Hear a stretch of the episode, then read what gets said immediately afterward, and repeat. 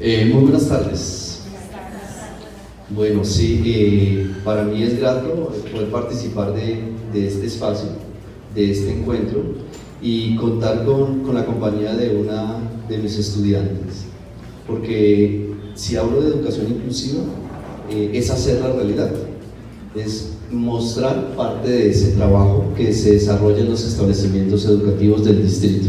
Esta mañana eh, escuchaba eh, parte de los conferencistas, sí, nos faltan muchas cosas, muchas cosas por, por lograr, pero, pero creo que eh, en Bogotá en particular, la Secretaría que he venido trabajando ya en los últimos 7, 8 años, eh, se han dado avances, no es nada fácil, pero por eso creo que estamos aquí compartiendo nuestras experiencias.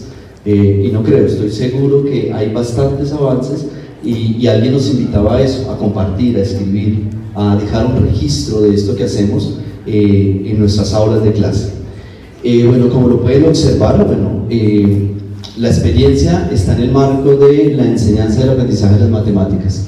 Llego al distrito en el año 2011 y ingreso a trabajar con un grupo de segundo, niños, como lo observan en las imágenes, con muchos sueños, muchas expectativas, niños que me permiten a mí como docente hacerme muchas preguntas. Eh, ¿Qué es eso de educar? Cuando llego a Villemar el Carmen, me dicen, este colegio eh, hace parte de un programa, programa, proyecto en ese momento, de eh, niños eh, de inclusión a la aula regular. Bueno, yo llego al segundo y ahí me encuentro con, pues, con estudiantes. Eh, no quiero utilizar, pero la palabra se utilizaba esta mañana es normal, estudiantes. Para mí todos son eh, posibilidades de aprendizaje. Todos ellos me permiten aprender día a día. Ellos, con sus curiosidades, me, me invitan a reflexionar sobre esto de educación inclusiva.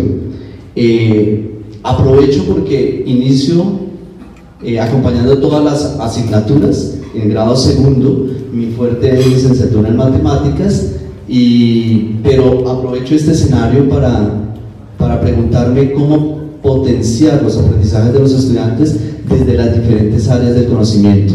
Entonces, como ven en las imágenes, está ciencias, está artes, está literatura, bueno, está todo eh, eh, esta posibilidad de aprendizaje.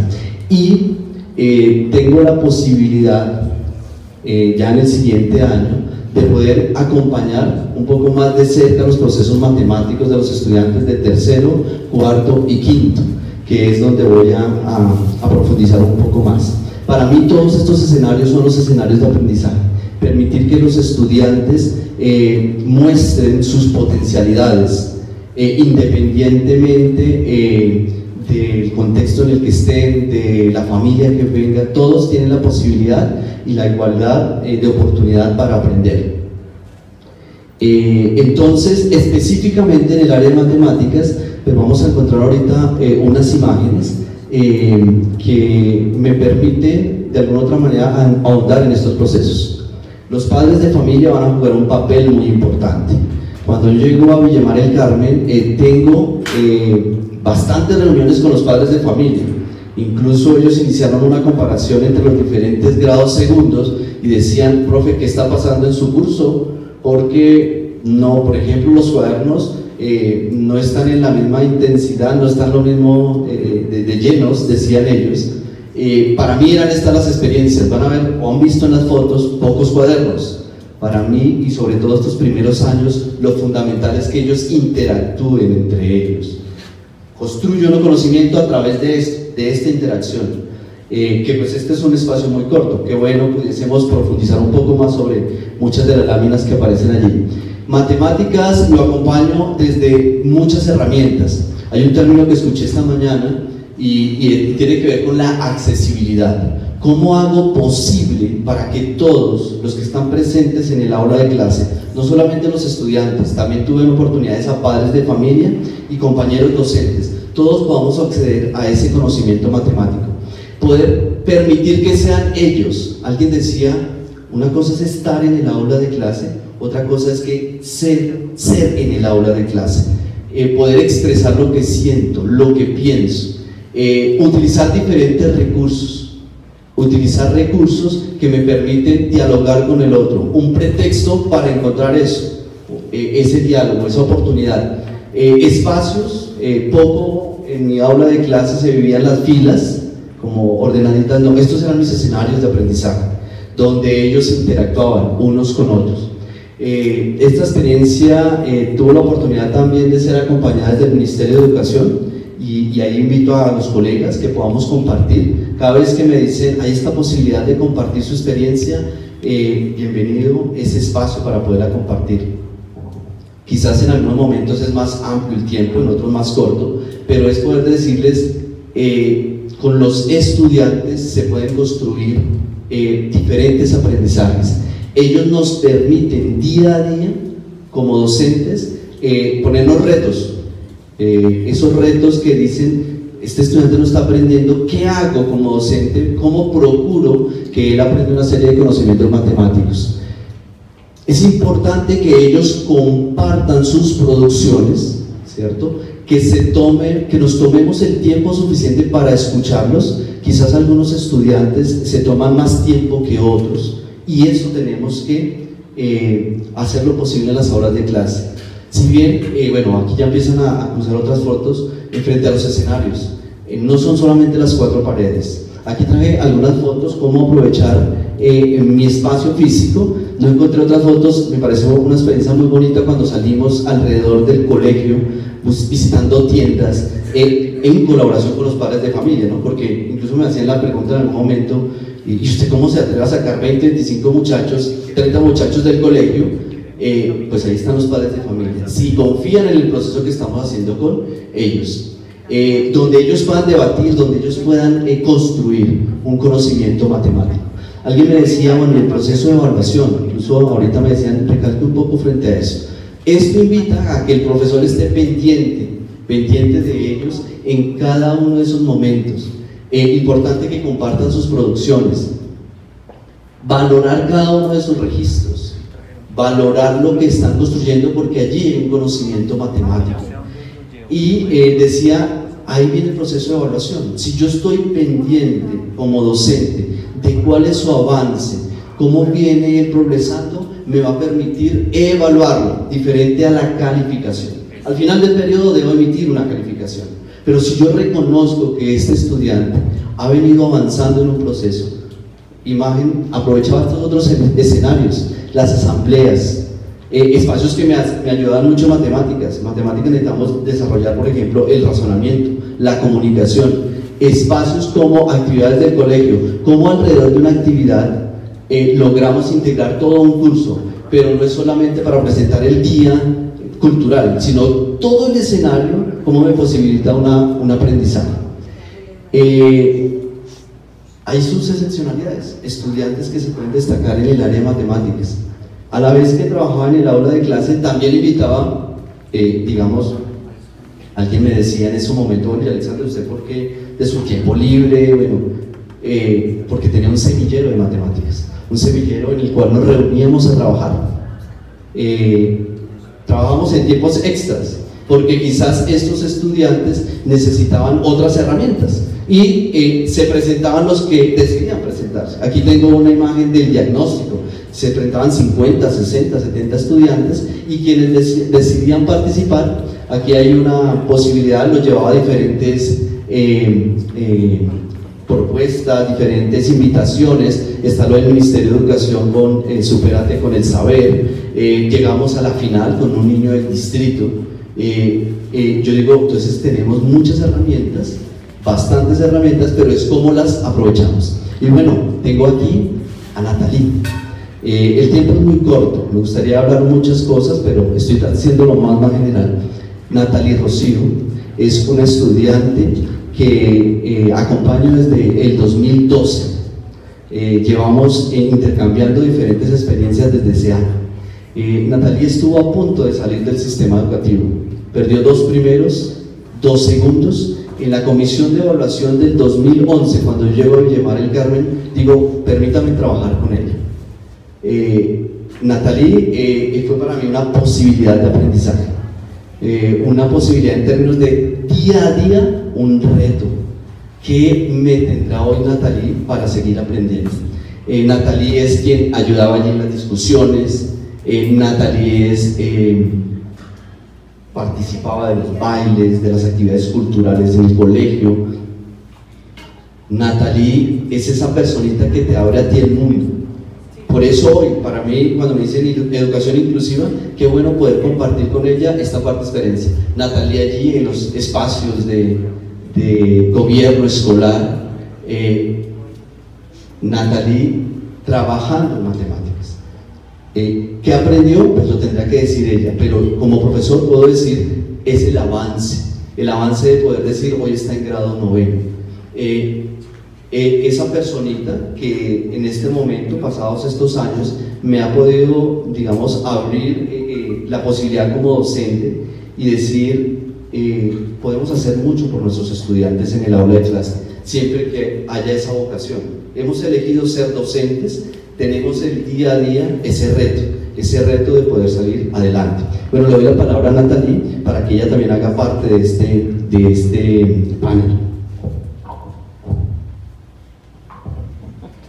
Buenas tardes a todos. Buenas tardes. Mi nombre es Rocío Borges, porque me gusta que me digan Rocío. Bueno, en estos corticos minutos les voy a contar lo que es y fue mi vida.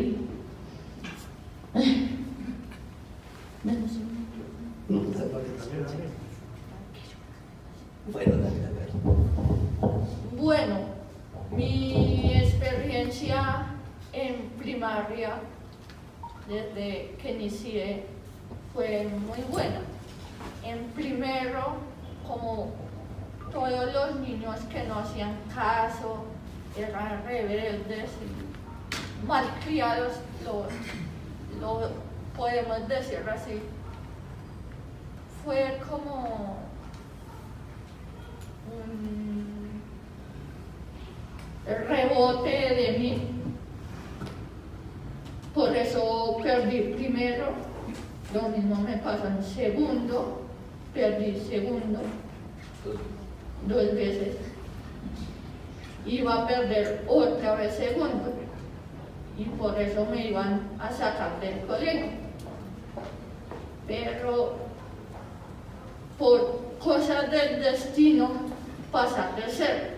Ahí me cogió el profe Alexander, me explicó sea, cómo es que son las materias, me ayudó a enseñar las matemáticas, los números. También me enseñó ese arte de aprender. De ahí pasé a cuarto, cuarto y quinto, como decimos hoy en día, en quinto me empecé a juiciar, o sea, ponerme juiciosa. Toca. me puse juiciosa, las pilas, en quinto. Bueno, la promoción de quinto a sexto fue en parte bien y en parte no. En parte bien porque ya pasé a otra etapa, que es sexto, de bachillerato. Y en parte mal porque algunos compañeros pasaron la promoción, pero se fueron del colegio. Bueno, en sexto, inicié sexto, pero por cosas personales me enviaron a bienestar familiar por cosas personales. De ahí duré tres años. Me metieron después de cumplir los 15 años, salí por mayoría de a los 18. Después de ahí, de salir de todo eso y de experiencias, volvió otra vez al colegio.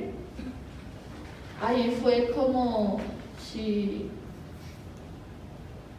me devolvieran la vida por empezar nuevamente el colegio. Y compañeros que tuve en primaria y en quinto y en sexto volvieron otra vez, o sea, me los reencontré, como Manuela, Michael, Jaime, muchos compañeros, pero había otros que se fueron. En ese yo tenía tres amigas, tres grandes amigas, Manuela, Paloma, Puerta y María Fernanda Chávez. Por ellas sufrí en la fundación, lloraba porque las extrañaba y todo eso. Pero al empezar el colegio me encontré con Manuela sea, fue una felicidad grande, casi me salgo de los chicos. Pero las dos, desafortunadamente, no estaban en el colegio. Bueno, empecé en un grado octavo, en el segundo periodo, perdí materias, tres materias, las recuperé, pasé a noveno, y antes de eso me hicieron una prueba de, para saber qué es lo que tenía del coeficiente intelectual. La primera salió que tenía retraso cognitivo leve y la última me salió limitro, o sea que no tengo nada. Y el noveno, y el noveno sí estoy feliz por lo que me han enseñado. Listo. Eh, cierro con esto.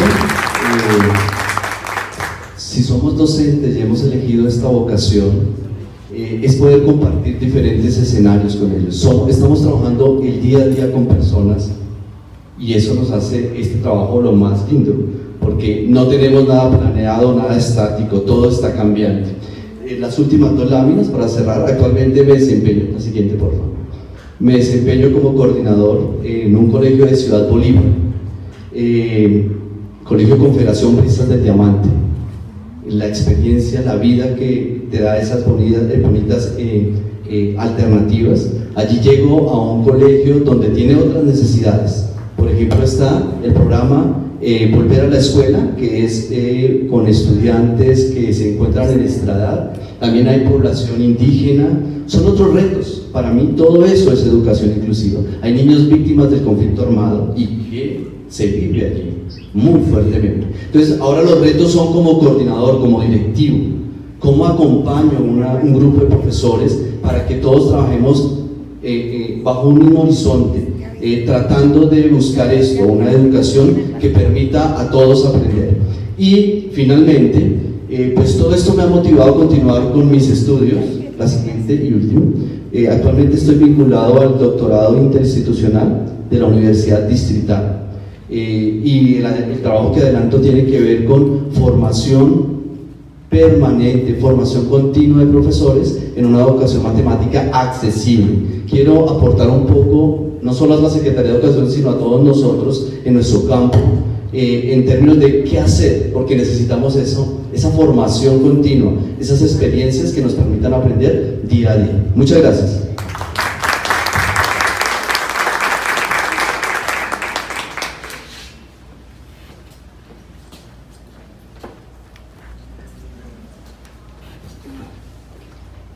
Bueno, continuamos entonces con Carolina Iriarte.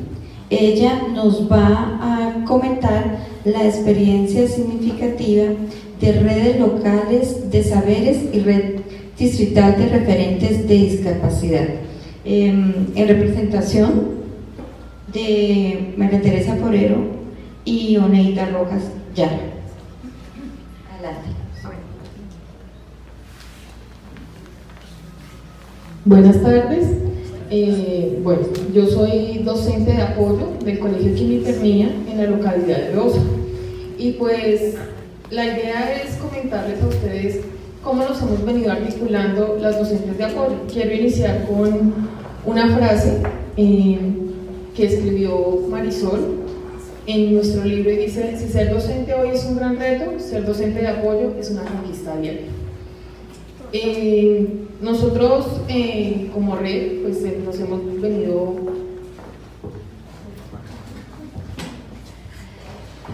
nos hemos venido fortaleciendo, si vamos 10 años hacia atrás, cada docente de apoyo trabajaba de manera independiente, ¿sí? en, su colegio, eran contados con los dedos los docentes de apoyo en el distrito, y pues a hoy, como lo dijo el doctor Carlos Iván, nuestro director de inclusión, eh, pues hemos venido creciendo, ¿cierto? Y en esa medida, pues nos hemos venido articulando. Ese es el sentido como tal de la red distrital. La red distrital está conformada por unos docentes líderes de cada localidad, de todas las localidades, las 20. De hecho, ha sido una experiencia bastante rica compartir eh, experiencias con Suma Paz que es una localidad totalmente diferente, tiene unas características totalmente diferentes. Entonces también como a partir de eso nos nutrimos y nutrimos nuestro saber. Asimismo pues trabajamos con la red de Tiflored, articulados y con la red de Manos en Red, la red de docentes de apoyo que apoyan, valga la redundancia, los estudiantes sordos. Eh, bueno, nosotros, eh, ¿qué, nos ha servido? nos hemos venido articulando entre las localidades, las diferentes docentes de apoyo y asimismo pues nos hemos venido articulando entre todas las localidades. Esto nos ayuda a tener vínculos permanentes con padres de familia, con nivel central, con otras entidades, haciendo alianzas estratégicas, cosa que es valiosísima y nos ha permitido pues crecer en nuestro conocimiento y también nutrir los conocimientos de otros docentes. Eh, en ese sentido es importante pues, reconocer que, que, es importante compartir nuestros saberes y pues eh, conformar esos tipos de redes para que para dar una mejor atención a la población con discapacidad, eh, aprendiendo cada una de su experiencia, de las diferentes pues, barreras que tenemos y cómo seguimos articulándonos para seguir mejorando la atención a la población con discapacidad. Para ello, pues eh, la red como tal ha organizado tres eventos, eh, dos han sido como unos, un tipo de seminarios y este que están observando fue el último evento que hicimos como red, en donde participaron como cerca de 400 docentes de apoyo, en donde tuvimos la oportunidad de ir recolectando como esa historia que ha transitado del proceso de, de segregación, integración e inclusión, que cada una pues la ha vivido en diferentes momentos de su vida. ¿Por qué? Porque pues tenemos en la actualidad la mayoría de, de docentes muy jóvenes, ¿cierto? Pero asimismo nos nutrimos de la experiencia de esas personas que llevan años haciendo este proceso y, y pues asimismo ellas también se nutren de la innovación pues que nosotros también hemos tenido, ¿sí? sin, sin desmeritar el trabajo que obviamente ellas han tenido. De la misma manera nos articulamos también con las aulas de apoyo especializadas, que son otro tipo de, modalidad con la que contamos en el distrito. Y pues la idea de nosotros es seguir creciendo, seguir articulándonos, de tal manera que cada una, lo decía el doctor Carlos Iván en el lanzamiento de nuestro libro, cada una como hormiguita trabaja desde su quehacer, pero sin embargo buscamos eh, articularnos trabajar en grupo, eh, teniendo en cuenta toda la comunidad educativa, porque como les decía, tanto padres, eh, docentes, buscamos vincularlos a todos. Y pues de ello pues sale nuestra, nuestra reciente publicación, que es esta, el libro Rasgos, Trazos y Nodos de la Red de Discapacidad, en donde contamos como cómo ha sido ese transitar y ese arduo crecer desde, desde cada localidad, cómo hemos ido conformándonos y asimismo cómo podemos, pues este es un, un primer paso, ¿sí? miramos hacia atrás y cómo hemos ido avanzando y pues a partir de ello nuestra idea es seguir creciendo. En el momento tenemos la posibilidad de, de articularnos con el nivel central directamente a partir de la mesa técnica. De igual manera ellos eh, asisten también a las reuniones y entonces no, es, no sigue siendo una política de escritorio hacia abajo, sino que también son escuchadas nuestras voces. ¿sí? De hecho, en este momento, eh, la mesa técnica está trabajando sobre las funciones del docente de apoyo. ¿sí? y con, han, tenido la oportunidad de vincularse con el ministerio directamente. Entonces escucha nuestro sentir y cuáles son en realidad las necesidades y las funciones que el docente de apoyo debe tener, teniendo en cuenta pues que el 1421 transforma unos retos y nos coloca unos nuevos retos que sí hemos venido trabajando en ellos, pero la idea es mejorar cada día la calidad de la educación. Muchas gracias.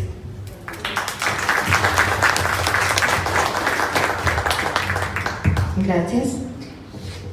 Continuamos con Sandra Milena Tarazona.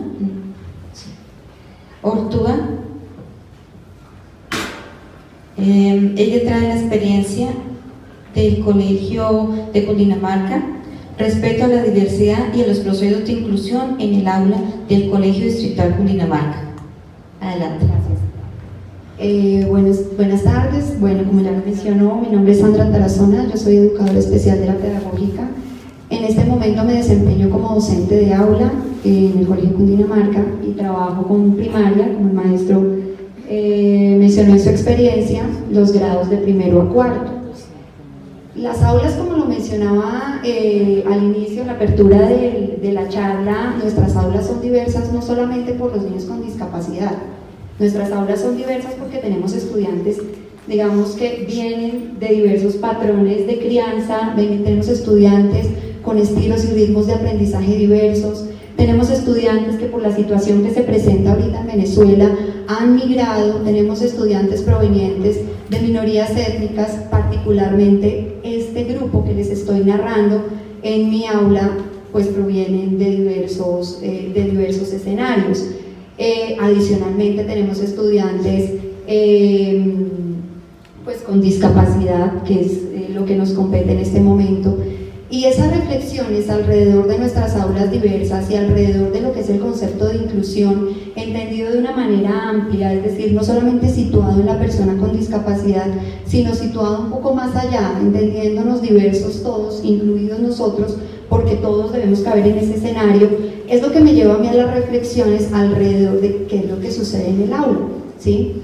Esa diversidad que existe en, mí, en, en los escenarios en los que yo me desenvuelvo generan unos conflictos en los estudiantes y producto de esos conflictos, es decir, de diversos modos de ser y estar en el mundo, eh, es lo que me lleva a mí a cuestionarme acerca de cuáles son las estrategias pertinentes ¿sí? en términos de lo académico pero en términos de lo académico, eh, pensando en la flexibilización curricular, pensando en las estrategias, pensando en las dinámicas, pero siendo que lo más importante, más allá de la flexibilización y de los contenidos académicos que resultan ser secundarios, es la convivencia, de nada nos sirve estudiantes que tengan una flexibilización curricular, que cumplan con los contenidos académicos si realmente no son incluidos en el aula como pares válidos. Y cuando hablamos de pares válidos es que yo pueda reconocerme primero y reconozca mi par, ¿sí? que pueda participar conmigo en las diversas actividades, pero que lo reconozca como tal. Ese es entre nos, incluso del que nos hablaba Esclía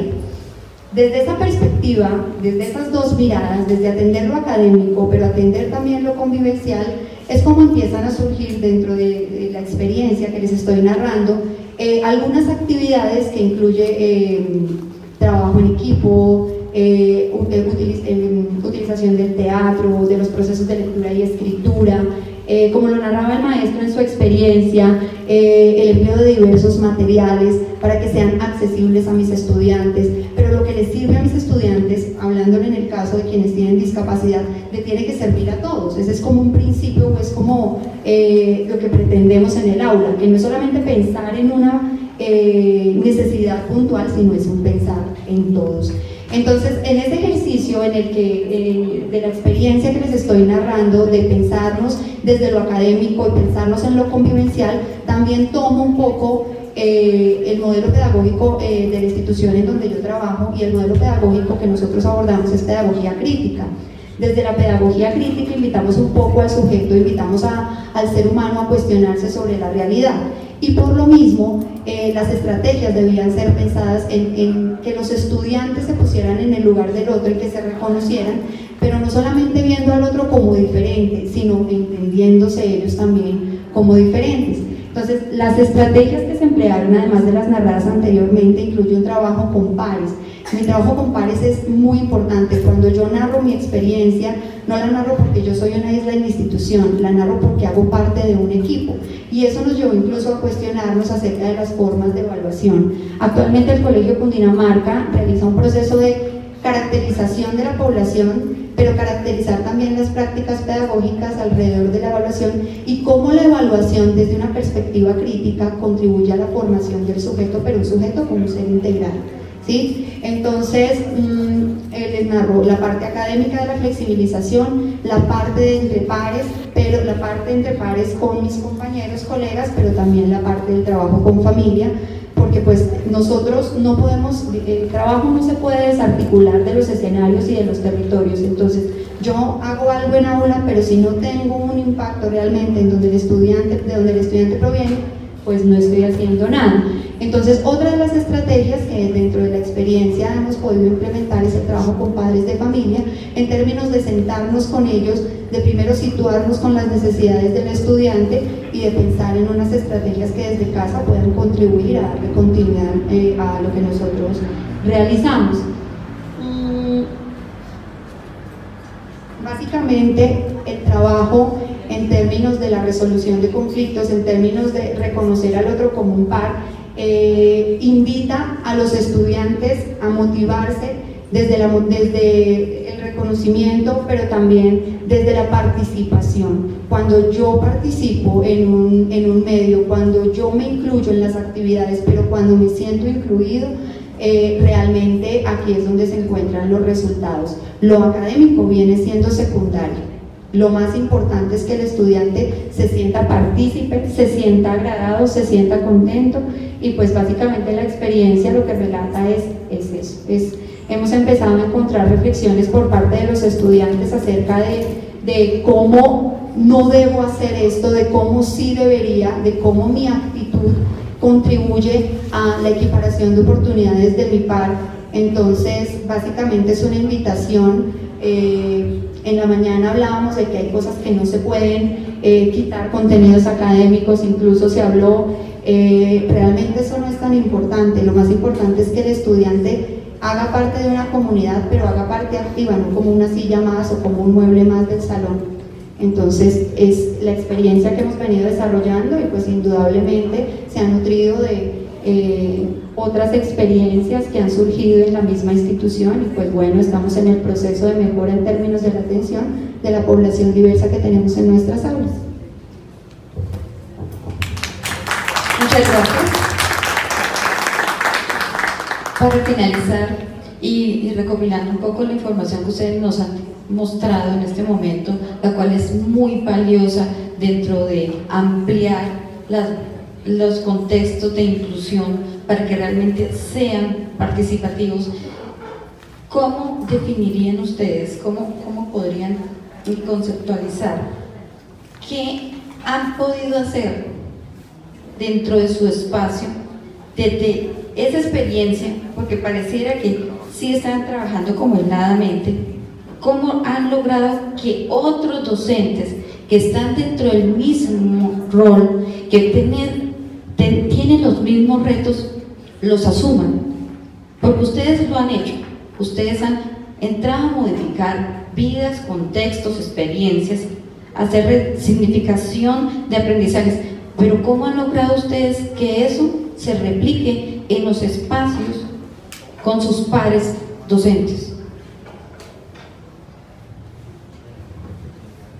Bueno, eh, como, como lo afirmé de cierre, eh, pues hoy como, como directivo docente es poder liderar procesos, procesos institucionales en esa línea y es poder invitar a otros a que, a que es posible trabajar desde, desde este horizonte, donde todos tengamos la oportunidad de aprender, donde todos tengamos la posibilidad de, de dar a conocer nuestras capacidades. Y entonces cuando puntualmente me preguntan cómo invito al otro, es, es desde ello es compartiendo la experiencia de, cómo se pueden lograr las cosas, cómo es eh, un trabajo no de un año o dos años, es de, un tiempo prolongado, pero que si sistemáticamente y que se, y si se sistematiza, pues se, se, obtienen los resultados. Entonces es como, eh, el compartir, o sea, los diferentes escenarios. Para mí, por ejemplo, eh, los espacios de las jornadas pedagógicas en el colegio, las semanas de desarrollo institucional, es ahí, es ahí donde se comparten este tipo de experiencias y se invita al resto de los colegas a, que podamos participar y construir eh, estos otros escenarios de, aprendizaje. Bueno, yo tengo en ese sentido dos respuestas. Una, en mi rol como líder de la red, y pues es ver como esa motivación, ¿sí? Hay, eh, hay momentos en que uno obviamente decae porque la, la, tarea es ardua, entonces en apoyar constantemente a las compañeras que eh, Carolina me llaman tipo, eh, es decir, estoy esperando una llamada de una compañera para cualquier cosa, el apoyarlos no importa en el momento, ¿sí? Escuchar a la gente porque así como el docente tiene catarsis, el docente de apoyo también lo tiene, escuchémonos, ¿sí? siento que a nivel personal soy muy optimista, entonces todo el tiempo tengo que sacar lo bueno, tengo que sacar lo bueno. Entonces, empoderar también a, mis compañeras, a, las, otras docentes de apoyo, eh, colaborarles en lo que pueda, compartir esas experiencias de cómo se hace. Y siento que la riqueza está en compartir el conocimiento. A veces nosotros los docentes, en el ramo en general, eh, somos egoístas con lo que sabemos. Sí, esto es mío y no, el conocimiento es para compartirlo. Entonces, eh, eso es lo que hago. Digamos, este evento yo lo comparto en mi red y así intento asistir a diferentes eventos, pero los comparto, no me los quedo para mí. Eso como docente de apoyo, como los docentes líder. Y como docente de apoyo en mi colegio, hay, hay profes que creen, ¿sí? Entonces, me apoyo en esos que creen y bueno, metámosle la ficha. Cuando los otros ven ese otro que yo no quise, ese otro que yo me asusté, mire, mire, es que esa niña, lo digo en términos coloquiales, esa niña sin piernitas que hace aquí, decían, cuando matriculé a una, una chiquita que tengo. Entonces, no, pero ella no puede estar aquí, ella no, no, no, tiene por qué estar aquí. Al ver que, que, que me, me, apoyo sobre todo en ese docente que sí cree, busco como eso, que principalmente inicien procesos de pequeñitos con, ese, con esa docente que sí cree y con otros, eh, entonces eh, los ubico estratégicamente también. Eh, eso ayuda a motivar a los otros. Entonces, ve, pero ella qué hizo y usted qué está haciendo. Entonces, ese compartir de experiencias, como lo decía el compañero, eso como que motiva, como que llama la atención y dice, ve, si funciona, pues ahí está lo que espera el docente, la receta mágica. ¿Quiere la receta mágica? Primero mm, tenga la voluntad, que definitivamente dependemos en primer lugar de las voluntades y ya de ahí eso contagia, eso ayuda a contagiar, además de, de tener uno, lo que les digo, como ese entusiasmo por, por, el trabajo y eso mismo lo leen las directivas, entonces apoyan todo ese tipo de procesos. Bueno, como les narré, perdón, como les narré al principio, soy educadora especial y me desempeño en aula. Eh, es muy común eh, cuando uno está en este, en este rol de educador especial, pues todos los casos particulares llegan al aula de uno casualmente. Entonces, usted es educador especial, entonces resulta que es que llegó el niño sordo, llegó el niño con tal, y pues mi aula es diversa. Básicamente, gracias a todos estos casos particulares por mi formación.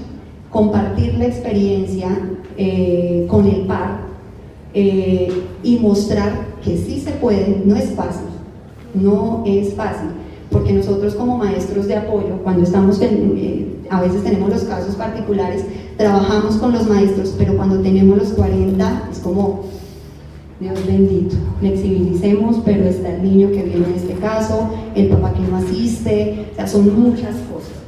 Cuando uno trabaja con maestros, le dicen, pero pues profe, que usted no tiene los 40 que yo tengo, yo también los tengo, yo también tengo mis 40, más toda esa pluralidad que les acabo de narrar. Entonces, compartir esa experiencia motiva al maestro para, o si se puede, o de pronto los resultados no serán los esperados, pero estamos en un proceso. Entonces, eso como primero. Y como segundo, como les narraba en la experiencia, pues hago parte del consejo académico en mi institución, entonces también soy muy creativa con las propuestas y, estoy en, el ejercicio de motivar a mis compañeros por repensarnos la evaluación, ¿sí? replantearnos ese ejercicio que es tan importante, no solamente para quienes tienen discapacidad, sino para todos nuestros estudiantes, partiendo de las necesidades que tenemos. Gracias.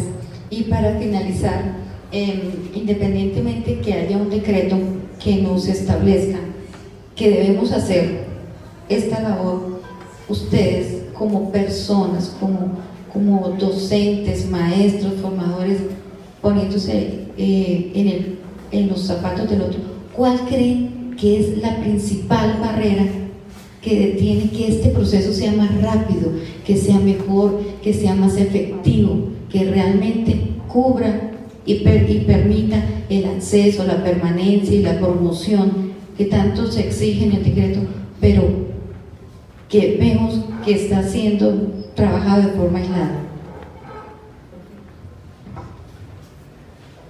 Bueno, eh, yo diría pues son, pero me dice la principal barrera, yo diría pues hay varias, pero eh, en la exposición eh, pues se vieron muchas imágenes y hay niños que son, yo creo que es una primera barrera, o sea, aquí está Natalia y bueno, Rocío, y no la he clasificado, no la he etiquetado, y si ustedes le preguntaran a ella, eh, no nos da tiempo porque eso sí hemos estado hablando, incluso tuve la oportunidad de dialogar con los dos compañeros, esa para mí es la principal barrera, si yo clasifico. Si yo como docente entro al aula y digo, tengo el niño tal, tengo el niño tal, tengo el niño tal, si yo mismo como docente clasifico a las personas, estoy haciéndome, estoy construyendo esa primera barrera. ¿Por qué? Porque eh, me va a ser un poco más difícil todo el trabajo. Las imágenes, si hubiese tenido mucho más tiempo, podría compartirles, aquí está este niño con estas características. Natalino lo habló, eh, e incluso lo había dicho, tengo que mencionar eso. Eh, tú tienes una enfermedad desde nacimiento, ¿qué es lo que tienes tú? Yo tengo artritis degenerativa en las manos. Solo puedo estirar estos dos dedos de las dos manos. De resto están torcidos. si yo y, se pasó de rato. O sea, no fue una cuestión de la exposición ni nada de esa cuestión. Y es eso. O sea, ella tiene muchas posibilidades, como todos los estudiantes, los 40, los 35, los 28 que tengamos, todos tienen las posibilidades. Para mí, esa es una gran barrera. Cuando uno intenta eh, decir, no, es que tengo esta, esta, esta característica de estudiantes, esta clasificación, y entonces, no, es como logro eh, o busco el escenario. Por eso, para mí, en este momento es muy importante esta idea de la accesibilidad. Eh, cómo logro como docente eh, intentar decir, bueno, debo llevar todos estos recursos porque lo necesitan. Y si esta persona que no ve muy bien lo tenía allí, estaba la niña en una foto, que ella tenía que ampliarle a 200 al 300% las copias, porque su visión no era muy buena, pero ya lo conocía y le llevaba su guía de trabajo. Entonces, para mí no era el clasificarla, no, ya, ya tenía eso bajo, digamos, eh, eh, el control, entonces intentar no clasificarlos, que interactúen entre ellos, que unos, alguien lo decía esta mañana, que aprendamos unos de los otros. Eh, y eso eh, permite, creo que, para mí superar un, un, gran reto que tenemos desde no solamente Bogotá ni Colombia, sino alrededor del mundo, y es, es lograr que, que, todos podamos aprender bajo un escenario de, de calidad, de igualdad. Bueno, eh, yo siento que la mayor barrera desde mi rol es depender de voluntades de la voluntad del directivo que, se quiere involucrar, eh, de la voluntad del padre de familia, que se comprometa en realidad, que asuma en realidad todos los retos que, que, requiere su hijo, eh, depender de la voluntad del maestro y a veces hasta del mismo estudiante. Porque el mismo estudiante, o sea, siento tristeza cuando un mismo estudiante siente que es algo imposible hacer bachillerse, lo manifestaba en estos días con un estudiante y eso, eso frustra, ¿sí? personalmente me frustra, o sea, ¿qué carajo eh, tengo que hacer para seguir motivando a este chico que no lo sienta así? sino que él también puede, que puede hacer miles de cosas, pero a pesar de que pueda, como que se niega. Y eso mismo pasa pues con, todo, con cada uno de los actores. Entonces siento que que la mayor barrera es esa, como depender de las voluntades de todo el, cada uno de los, de los actores.